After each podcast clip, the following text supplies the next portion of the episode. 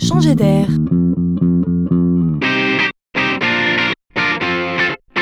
C'est la chronique de Laurent Collen. Vous avez sûrement déjà vu en photo ou en vrai ces fameux drones dont on parle beaucoup en ce moment, ces petits avions télécommandés. Le concept est bien sûr génial et cela nous fait tellement penser aux avions télécommandés de notre enfance qu'on a bien envie de jouer avec. Ces petits drones nous amusent au point qu'on a envie de les utiliser à toutes les sauces.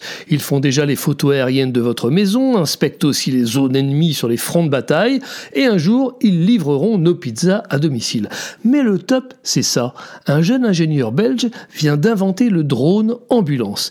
Il est équipé de 6 propulseurs, vole à 100 km/h et peut transporter une charge de 4 kg. Cela signifie qu'il peut acheminer à grande vitesse un défibrillateur. Il capte les appels d'urgence sur mobile et se dirige avec un GPS. Vous imaginez les futurs titres dans la presse? Frappé par une crise cardiaque, il est sauvé par un drone. Encore 5 ans avant d'être totalement opérationnel, nous dit l'ingénieur. Mais nous imaginons bien ici les perspectives.